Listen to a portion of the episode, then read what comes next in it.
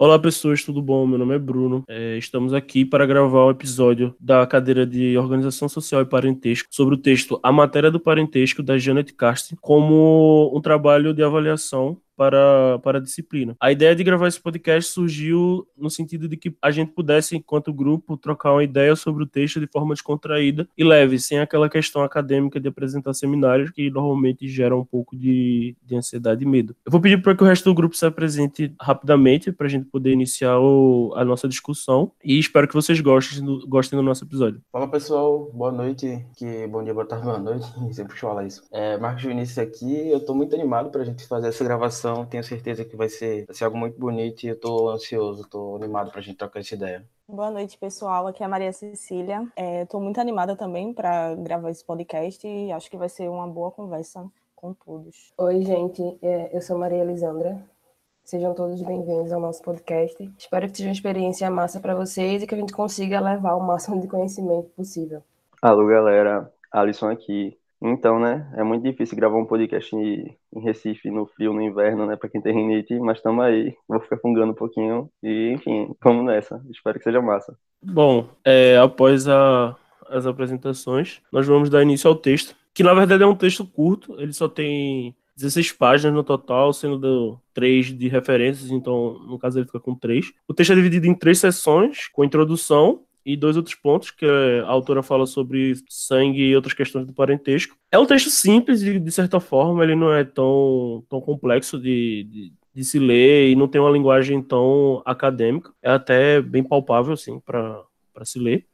E é, é uma leitura muito boa. É, alguém quer começar a, a discussão? Então, posso iniciar aqui. É, lembrando, Bruno, que é, quando ela começa, né, ela traz direto uma, uma imagem, ela coloca uma imagem na nossa cabeça, né, contando a história da família dela, mas precisamente uma história que aconteceu com entre a mãe e o irmão dessa mãe, né, ou seja, a mãe e o tio dela, de quando a mãe estava via, tava viajando, etc. E na hora, quando ela ia pegar um trem, ela acabou se sentindo mal, acabou tendo mal-estar, não sabia explicar bem porquê, e simplesmente decidiu voltar para casa no mesmo horário, no mesmo momento. No lugar de ir para o seu destino final, ela pegou um trem de volta. E chegando em casa, ela descobriu né, que seu irmão tinha, tinha contraído leucemia, é, acabou morrendo algumas semanas depois.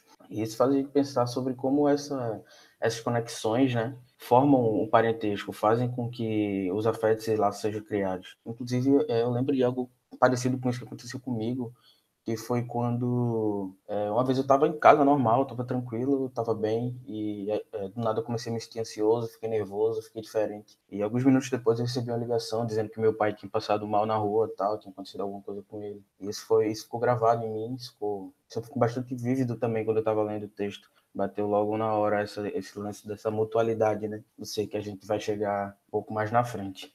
Bom, é exatamente isso que Marcos falou. No início do texto, a autora ela fala duas coisas que eu achei interessante e que vão é, nortear a toda a discussão sobre parentesco ao longo do texto. Ela começa falando assim que o objetivo é se afastar do que é ou não parentesco, na discussão que Marshall Salins fala. E também é, a questão de se afastar é, da, da, dicotomia entre o biológico e o social na, em toda essa discussão do parentesco. Eu achei, esse, esse, achei importante falar sobre isso porque esses dois, esses dois pontos eles vão ser bastante norteadores é, na, no resto da discussão que se segue após a, a, a introdução. É aquela ideia, né, de que, que ela vai desenvolver um pouco mais na frente no texto também, de que o parentesco não se dá é, é, unicamente, exclusivamente pela, pela reprodução, né? Mas sim por laços e afetos criados entre, entre os membros de uma organização, etc. Algum grupo. Tanto é que essa ideia de mutualidade levando ao pé da letra, ela traz bastante a ideia de reciprocidade, né? Então, não tem como levar só em conta é, os laços sanguíneos. Então a gente acaba trazendo para um todo, um mais geral. Você acaba tendo uma. Um, tipo, ter intimidade com outras pessoas, não apenas do lado sanguíneo. É bem interessante, assim, a parte que Marcos falou em específico sobre o relato que ela coloca no texto, né, em relação com a mãe dela e dela e tudo mais. A gente tem aquele costume de associar, assim, esse, aquela ideia de sentir o que o outro está sentindo quando é irmão, por exemplo quando são irmãos gêmeos, né? É bem mais fácil a gente tentar associar isso. E ela quebra um pouco disso também.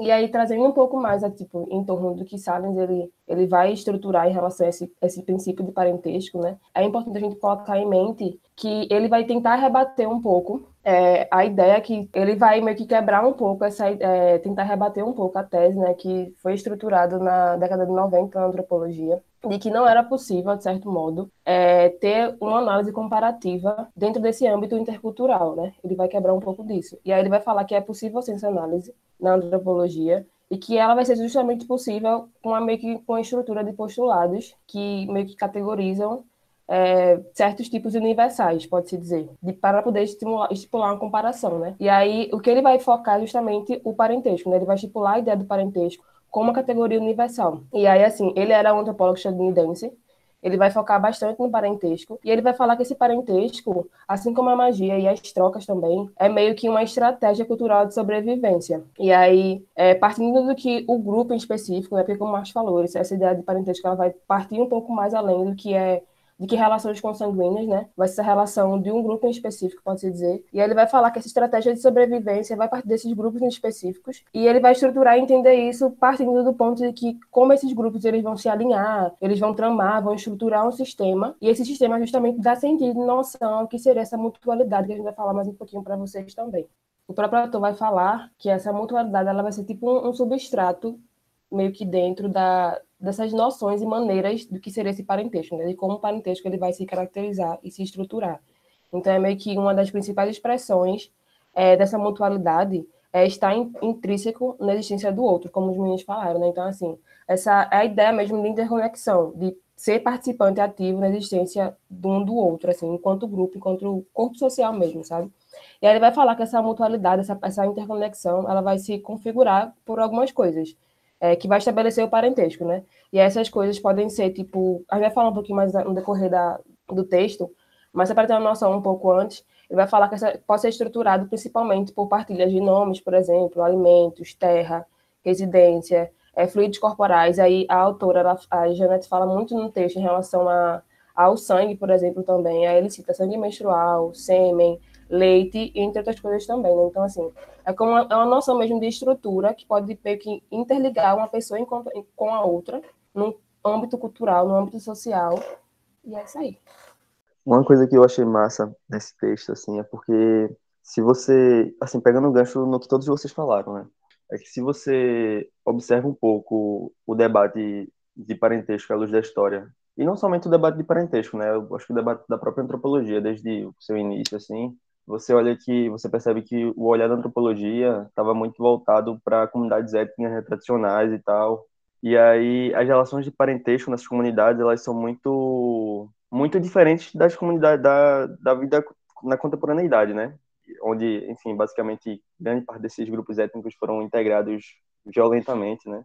E aí eu acho que esse esse artigo e a própria autoria uma medida fala disso, assim, quando ela fala que vai vai é, não vai acho que já no final do texto ela fala isso ela vai, vai pegar alguns atalhos para falar sobre a partir do que o Marshall Salles falou em mutualidade do ser ela já vai seguir sabe para um debate é, mais direto e enfim mais no tempo presente e não vai discorrer ao longo da sobre a história da antropologia né? Mas aí eu acho que esse artigo é muito pertinente né? Acho que ele fornece uma chave explicativa muito boa para a gente entender o que a gente pode entender como parentesco hoje né? Porque e aí, enfim, fazendo uma até uma dando uma certa elasticidade esse essa ideia de parentesco. Ela vai pegar vai pegar esse, essa ideia de parentesco, né, e vai explicar parentesco pode ser não precisa ser necessariamente é, laços familiares, né? E aí a gente começa a entender também, debater o que é família, né? Hoje, assim, porque nessas comunidades tradicionais, no começo da antropologia, as relações de parentesco elas eram muito presentes em basicamente todos os membros da comunidade eram em alguma medida parentes, né?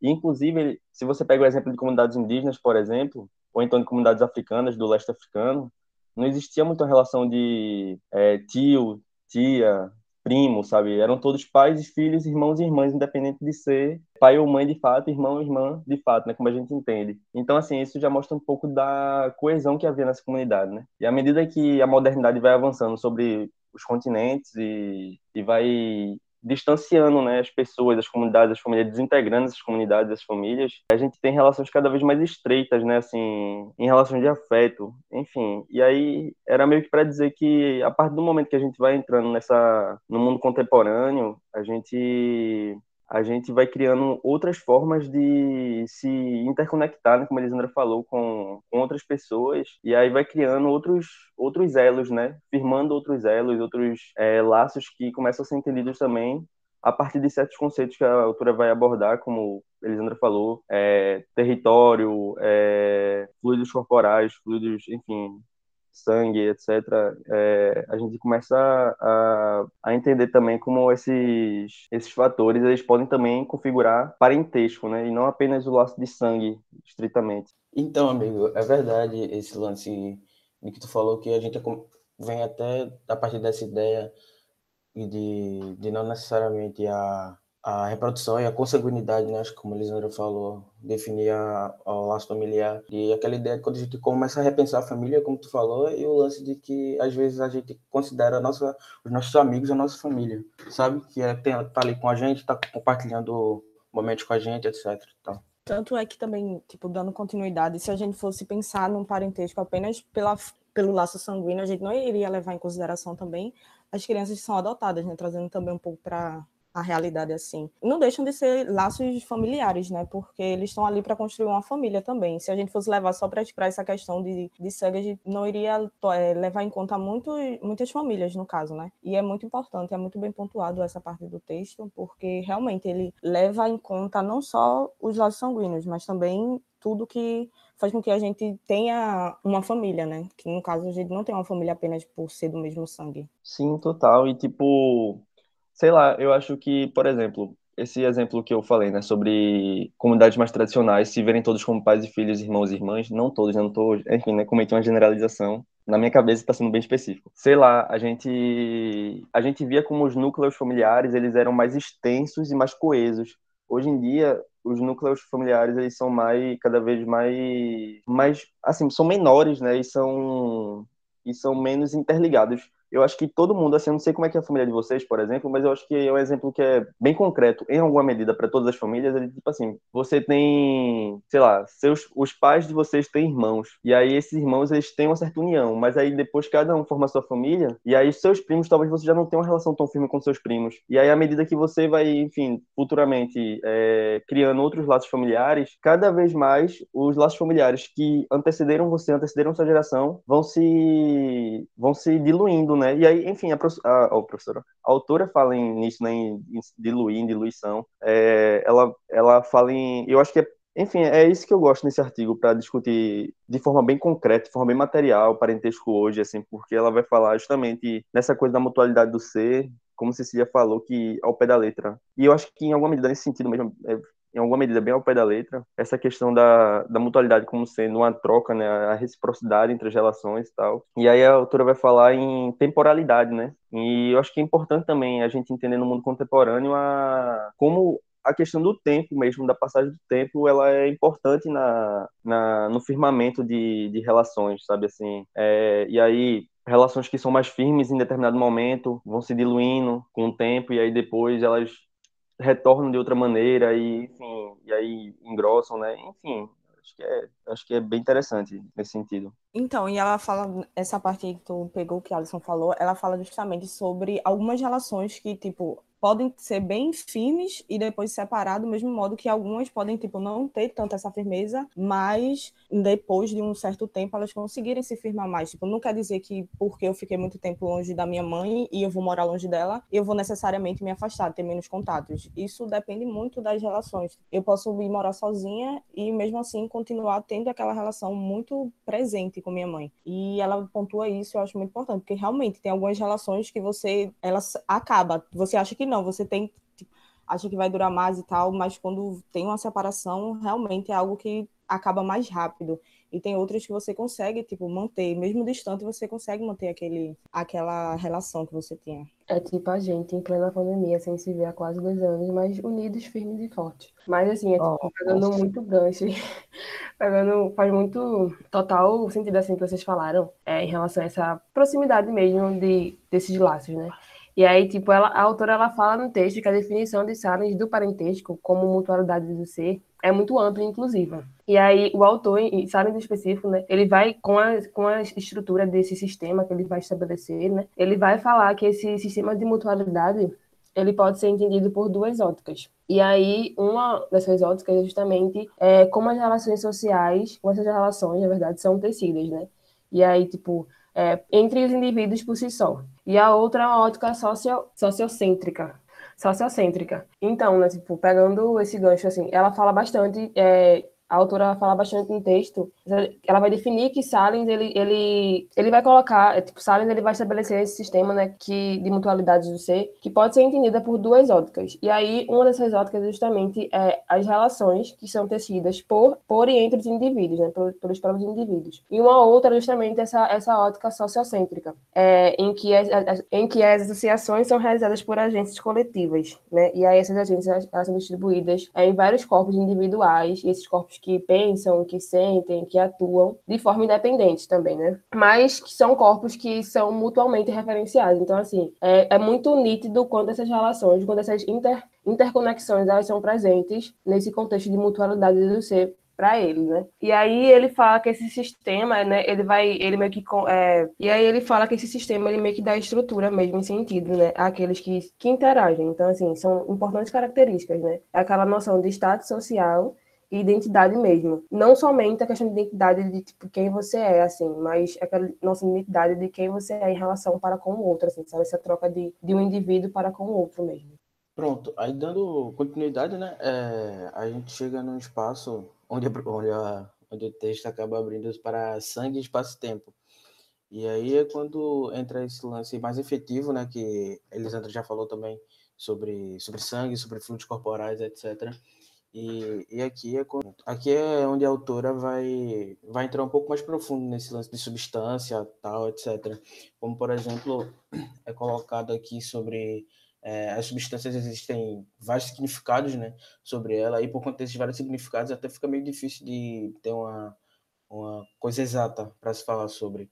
Tanto que, aqui, ó, substâncias têm diversos significados em inglês, o que de certa forma permite seu uso como a mutualidade do ser, né? A substância pode ser de diversas instâncias, como sangue, objeto, é, sangue, ossos, leite materno, ou seja, no sentido mais amplo, é, substâncias corporais. São essas substâncias que tornam é, meio que a consanguinidade um, um laço, um lance de, de parentesco, né?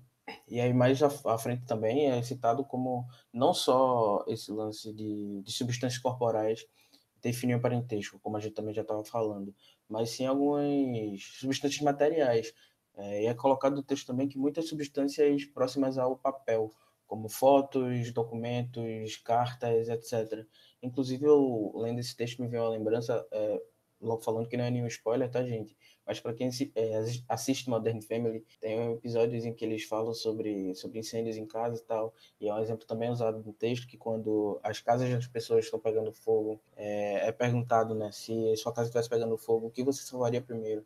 Muitas pessoas falam de fotografias, de documentos importantes, etc. E aí na série também fala um, um dos casais falando que resgataria, sem sombra de dúvida, a, o documento da, da adoção da, da filhinha deles, né? E, e, é nesse lance que vai rolando essa, essa multiplicidade, essa pluralidade de substâncias, é onde o, a mutualidade do ser vai se construindo e vai se concretizando, né? Também tem, tem é várias, eu acho que a grande maioria dos, a grande maioria da, desses exemplos assim de cinematográficos, como o Marcos estava falando, quando tem essa questão, quando é retratado no caso incêndios, onde onde as pessoas entram nas suas casas para buscar bens de valor, normalmente são fotos mesmo, como o Marcos falou. A maioria das pessoas e dos personagens é, volta para buscar fotos, essas coisas. Aí também me lembrei aqui rapidamente sobre um episódio dos Simpsons, que acho que todo mundo conhece, que a casa pega fogo e aí a Marge, o personagem principal, volta para pegar um, uma, um videocassete do, do casamento dela, não sei o quê, porque era a única coisa que ela mais gostava da, no mundo, assim. Era, era, se eu não me engano, eram as fotos dos filhos delas e ao vídeo do casamento. Então, bicho, e sobre essa, essa substância material, é, não só com fogo, né? Mas rolou comigo uma vez quando eu morava em Jardim Atlântico, que entrou água na minha casa, velho. E a gente perdeu um monte de foto. Foto minha bebê, foto do meu pai com a minha mãe. Eu lembro que eu fiquei triste pra caramba, porque eu não, não consegui salvar essas, essas fotos aí. E também, né? As sociedades é, onde quando as pessoas morrem, eles, eles enterram junto com, com o morto os bens dele, além de roupas, essas coisas, para não ter perigo que ele volte é, pós-morte querendo procurar isso na casa dele. Ou até que eles fazem um caminho, por exemplo, a pessoa mora num ponto X e o cemitério é no ponto Y, eles fazem um caminho totalmente diferente para que o morto não volte para sua casa, é, não, não, descubra o caminho de casa de, de volta de casa e volte para ela, ou também é, algumas outras sociedades que constroem como se fosse uma outra casa em separado para que o morto morra, junto com todas as coisas dela, para que, consequentemente, ela também não, não queira voltar para a antiga casa que ele morava. Então, isso me, me relembrou bastante isso, só fazendo um, um paralelo com, com outras leituras. Esse exemplo de Bruno, é, e aliás, eu peço desculpa, viu, Bruno? Você avisou que ia falar e eu que lhe interrompi, mas enfim, né? Sendo educado e gentil aqui. Esse exemplo que tu deu, Bruno, me lembrou um exemplo brasileiro, assim, né? É uma parada que rola no Recôncavo Baiano, eu vou dar exemplo do Recôncavo Baiano porque eu não sei se existe em outros lugares, né? talvez exista. Mas é, nas, nas religiões de matriz africana e indígena, em alguma medida, assim, né? não sei até que ponto está o lado africano, até que está o lado indígena nisso, é, existem o, o chefe do terreiro, né? Ele existe a casa, né? A casa dos santos, a casa em que acontecem as festividades, né? As, as, as manifestações religiosas e tal normalmente, se o chefe do terreiro, quando ele morre, né, é, a casa, ela normalmente ela é desfeita e aí tem que vir um outro chefe de terreiro, de um outro terreiro, para fazer a, para desarranjar essa casa, né? Normalmente é uma casa de tapera, assim, não é, é uma casa, nem sempre é uma casa de alvenaria, coisa e tal. E aí tem que vir o, o, o chefe de outro terreiro para desfazer, né, essa casa e aí, enfim, digamos que ele, para não manter aquelas energias que estão muito concentradas dentro daquela casa e simplesmente deixar elas, enfim, soltas por aí, ele tem que fazer o serviço bem feito para poder, eu não sei qual é o termo correto assim que se usa, é, tipo, ele precisa, precisa, digamos, fazer com que essas energias fluam, sabe, para outros ambientes, não fiquem concentrados naquele lugar e afetem as pessoas que estão naquele lugar, sem que tenha um chefe ali do terreiro para poder conduzir essas energias, né, para poder fazer esse processo. E aí ele tem que ver essa pessoa para fazer isso. Enfim, era só isso mesmo, gente. Eu acho que é isso mesmo que tu falou, Alisson, esse final na questão de conduzir. É, no caso, para finalizar o ritual da, da morte, vamos dizer assim. Para que o, o morto, as energias do morto é, entendo que ele terminou um ciclo e está começando outro e, consequentemente, ele não, não retorne e não siga o caminho que ele deveria seguir dentro das, da, da cosmovisão do, das pessoas que estão realizando o ritual. Mas é isso mesmo. Sim, sim. Enfim, e aí, não sei, né, já que a gente enveredou para esse caminho a conversa, eu fiquei pensando, porque assim, né, chega esse determinado trecho da, do artigo em que a autora vai falar. O artigo inteiro a autora trata disso, mas aí nesse trecho ela vai concentrar mais essa perspectiva, né, de sangue, espaço e tempo, né? E eu fiquei refletindo mesmo sobre isso, porque eu acho que esse texto é muito material, apesar de tratar de planos muito simbólicos, né? Mas ele é muito concreto, assim, na muito assim, é muito visual, pelo menos para mim, assim, à medida que eu leio o texto, eu vou compreendendo o que a autora está querendo é, falar, debater, e as coisas vão, enfim, vou visualizando, né? Que ela está dentro de outras realidades que a autora está debatendo em específico ali. E aí, sei lá, eu acho que um exemplo concreto assim é a respeito de sangue, espaço e tempo. Eu acho que quando ela fala de espaço, ela está falando bastante de espaço geográfico mesmo é, e tempo, em alguma medida também de tempo histórico. É quando é muito comum a gente vive numa cidade como Recife, que é uma cidade em que a urbanização ela é muito recente, né? No Brasil a urbanização é muito recente, mas por exemplo a gente só tem um processo de, é, de urbanização mais efervescente, acho que nos anos 40, anos 50, e aí a gente tem uma grande leva né, de pessoas vindas do interior para cá, para a cidade. E aí essas pessoas normalmente vêm de famílias, ainda que elas não fossem famílias que fossem tão, digamos, concentradas, né, assim, famílias tão, tão coesas, digamos assim, mas eram famílias que residiam dentro de um certo espaço, de uma cidade há muito tempo, né? Sei lá, gente que veio do sertão, da, mata, da zona da Mata Norte, da zona da Mata Sul, é, e veio para cá, para Recife. E aí essas pessoas, quando vieram para Recife, acabaram, em alguma medida, mais ou menos, elas mantêm a memória, mantêm a lembrança de suas famílias, mas a, o contato com essas famílias foi cada vez mais se distanciando, né? O laço de sangue existe, mas a e aí para as outras gerações que se seguiram, ainda que exista o laço de sangue, é, a questão afetiva com o espaço geográfico já se perdeu por causa do tempo histórico, né? Assim, passou-se o tempo e aquela aquela aquele contato, aquela conexão foi se diluindo, né? Enfim, é, eu acho que é bem nesse sentido, assim. E aí, enfim, outro exemplo também que eu pensei é, por exemplo, é, a respeito da questão do sangue em específico. Vou dar, por exemplo, pensando as relações de parentesco na, no mundo contemporâneo. Eu acho que existe uma, uma relação de irmandade que eu acho que ela tem um, um ponto central assim dentro dentro por exemplo da pegando relações políticas assim inclusive a autora fala um pouco em relações políticas né no texto né mas enfim o que eu vou falar não é exatamente o que a autora fala no texto é sobre por exemplo a relação do Partido Panteras Negras nos Estados Unidos. E aí, consequentemente, falando dos Panteras Negras, eu acho que todos os negros em diáspora no mundo, né? Vamos falar, né? Vamos lá nas referências, né? Vocês falaram de Modern Family de, de, e de Simpsons. Gente, eu tô viciado em assistir vídeo de gringo reagindo à música brasileira. De verdade. É absurdo, mas enfim, tô viciado nisso. E aí tem um cara, porque ele eu acho massa, assim. Ele é um bicho que é, trabalha com produtor de hip hop lá nos Estados Unidos e ele tava sacando racionais, tá ligado? Tava sacando sabotagem, tava sacando. Eu acho que ele chegou a ver até um vídeo assim de, não sei, de, acho que foi de Rincon Sapiência, não sei. Enfim, porque ele começa com os mais antigos, mas ele também tem, é, já viu alguns vídeos de, de, de rappers mais novos, né? Dessa geração. Eu acho que ele também já viu de Timaya, enfim. É, e aí ele pô, fica sacando, porque na verdade tem um momento que ele fala que eu acho muito interessante, que ele falava, pô, cara, eu não sabia que no Brasil existia negros, tá ligado? Ele não sabia que no Brasil existia negros, ele achava que no Brasil existiam índios, como ele fala, e brancos. Mas aí ele fala que, pô, depois que ele descobre isso, ele vai pesquisar e descobre que, na verdade, o Brasil é o país que mais é, tiveram pessoas vindas da África para serem escravizadas, tá ligado? Muito mais do que nos Estados Unidos, inclusive. Foi onde mais aportou, enfim, né, no, no litoral brasileiro no mundo. Ele começa a se identificar muito com a realidade da, da, dos negros brasileiros a partir do rap, tá ligado?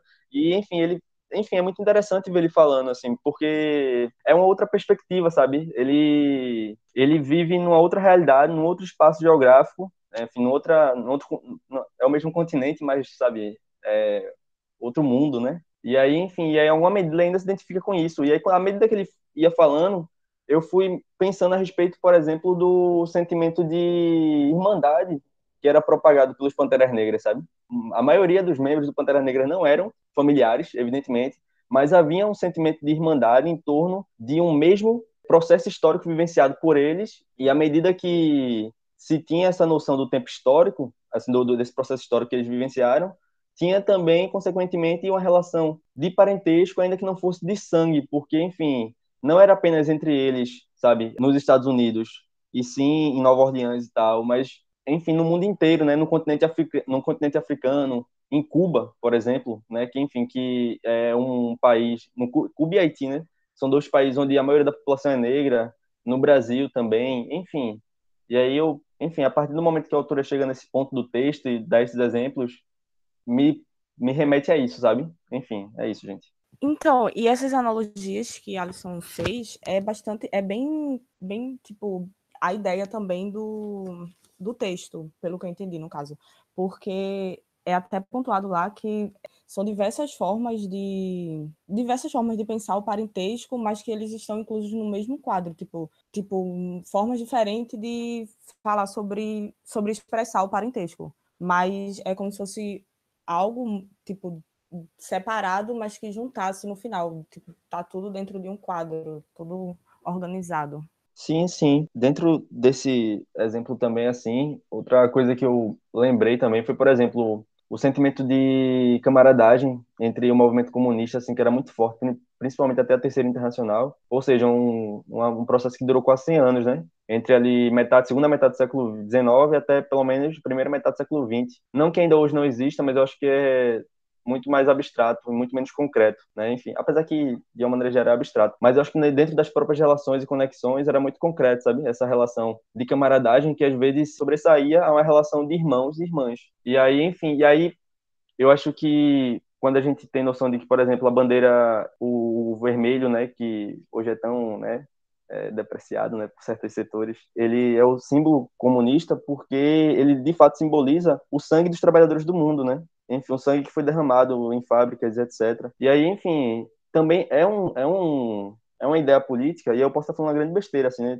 tanto no exemplo dos Panteras Negras quanto no exemplo do, né, do movimento comunista, assim, porque eu não sei, não sei se isso de fato se assim né, se relaciona com o texto, mas pelo menos eu entendo que sim, é porque são são ideias políticas com reverberação prática que buscam é, criar um sentimento de irmandade, de, de comunidade entre pessoas que não têm um vínculo de parentesco biológico, né? E enfim, enfim, e aí Marcos podia falar agora, né, da, já que a gente entrou no papo de política, enfim, sobre o bicho lá na Melané, Malásia, sei lá. Então, amigo, tô, tô falando agora, né, puxando essa ideia sobre sangue e tal, me, me lembrou também quando a autora traz no texto o, o sangue como substância, como materialidade, né, como material, e os diversos significados que esse sangue pode, pode assumir dentro de sua, uh, dentro de sua simples e complexa composição de sangue, sabe que, como por exemplo, como tu falou, né?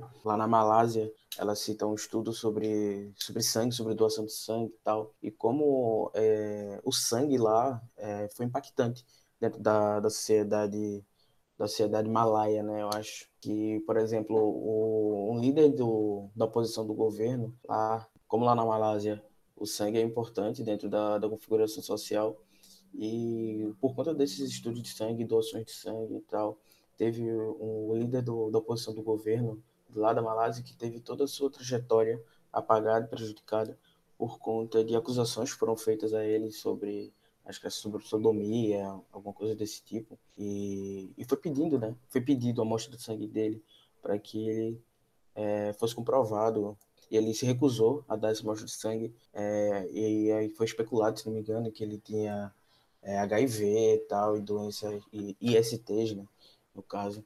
E, e, e, essa é uma das maneiras do, que é mostrado no texto, né, de como o sangue ele interfere dentro do dentro de uma, de uma forma de materialidade ali e como ele pode ser usado como, de, como diversos significados, ele assume também esses diversos significados, porque para além dessa parte da do, do líder da oposição do governo, que teve sua trajetória, como eu falei, totalmente prejudicada e de certa forma apagada por conta da por se recusou a dar sua amostra de sangue, é, é citado também no texto como, acho que em Delhi, na Índia, os mártires da, das lutas lá teve, têm os seus, os seus retratos pintados com sangue, né?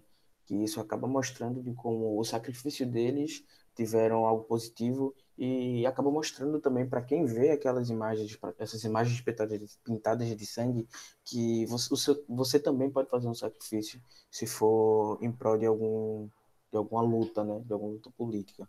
E aí, pronto, e é aí que é mostrado como o sangue, como um simples líquido que ocorre nas nossas veias, ele também pode assumir esses diversos significados dentro do dentro de um contexto social, dentro do contexto parentesco, dentro dessa mutualidade, né, de ser e para além dessa de toda essa, essa complexidade que ele assume, ele também tem a sua própria é, significância, acho que vamos colocar como primária que é a de sangue, a de, a de nos fazer parentes, né? Digamos assim, basicamente. Pronto. E outra, outro significado, né, para o sangue que é colocado dentro do texto é quando é citado o, o estudo, acho que de, de uma acho que Maybelline, que ela fez um, estado, um estudo aqui, né, na, no Nordeste brasileiro, sobre como o vinho era transformado no, no corpo de Jesus, né, e quanto isso era significativo ou é até hoje significativo para a estética da, da, da prática da, da Igreja Católica, né? Nas missas, etc.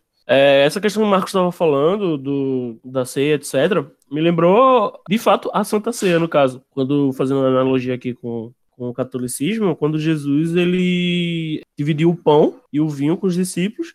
E hoje em dia, na, nas missas católicas, é, existe a, a cerimônia da, da questão de, de, transformação, entre aspas, do vinho no sangue, onde as pessoas comungam é, o pão e o vinho, que é a hóstia e o, e o vinho, como se fosse o, o sangue e a carne de, de Jesus. Então, nessa questão, fazendo analogia com, com comunhão de, de certos fluidos e, e, etc., como a gente estava discutindo no texto, é, representando alguma coisa, é como se fosse a comunhão com Cristo, como se fosse todo mundo fosse irmão, irmãos, é, como, como se todos fossem parentes e uma grande família. E também tem a questão, já partindo para o lado totalmente oposto, e aí eu já não sei se é verdade, porque não conheço ninguém que é satanista, mas em filmes e etc., que retratam coisas nesse sentido mais obscuro, ou dito obscuro, as pessoas fazem pactos de sangue, então é, eles se tornam, não digo parentes exatamente, mas eles se tornam algo em conjunto a partir desse pacto de sangue, onde a pessoa corta alguma parte do, do, do seu corpo e o sangue que ali é derramado se torna algo maior entre, entre as pessoas. Então, né, é, chegando meio que a uma parte mais conclusiva do texto mesmo, para a gente finalizar nosso podcast de hoje, é, a própria autora ela vai, ela vai falar que Salins ele fez um enorme serviço à antropologia, né? Ela fala que ele trabalhou bastante em torno de uma síntese muito rica de evidências etnográficas, é, em relação mesmo tipo, para demonstrar como essas, como essas relações do parentesco né, são intersubjetivas. E aí ela também fala que ele é, é o último de uma longa linhagem de pesquisadores, estudiosos, né, que é, se voltaram um pouco para a discussão sobre o parentesco, né, e justamente em torno da dicotomia entre cultura e biologia, né, esses laços sociais e esses quesitos biológicos. E aí essa oposição simbólica, ela detém de um repertório muito rico, né? E aí ela vai falar também assim, né, que, esse, que essa dicotomia ela meio que gera idiomas de laços sociais que podem ser mobilizados tanto para reduzir ou tanto para reforçar, né, essa, esse sentido assim de estrutura do parentesco. E aí eu acho que até que foi Cecília que falou um pouco sobre isso também, é, em relação a como essa, esses laços biológicos eles podem ser meio que substituídos ou mudados, né? Tipo, ela até cita assim no final que é, irmãs ou mães e filhas podem estar tão próximas a ponto de serem melhores amigas, né?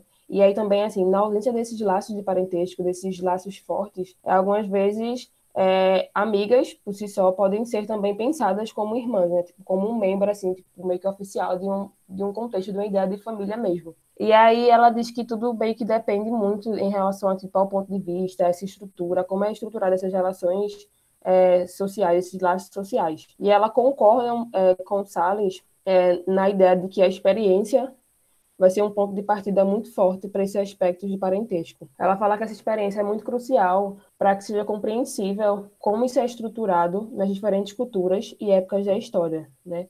E aí ela volta a citar, por exemplo, por exemplo, a, a história que ela contou logo no começo, que Marcos falou para gente, né? Da narração da mãe dela em relação a, ao, ao tio dela, né? Irmão da mãe, que sentiu que estava doente e tudo mais.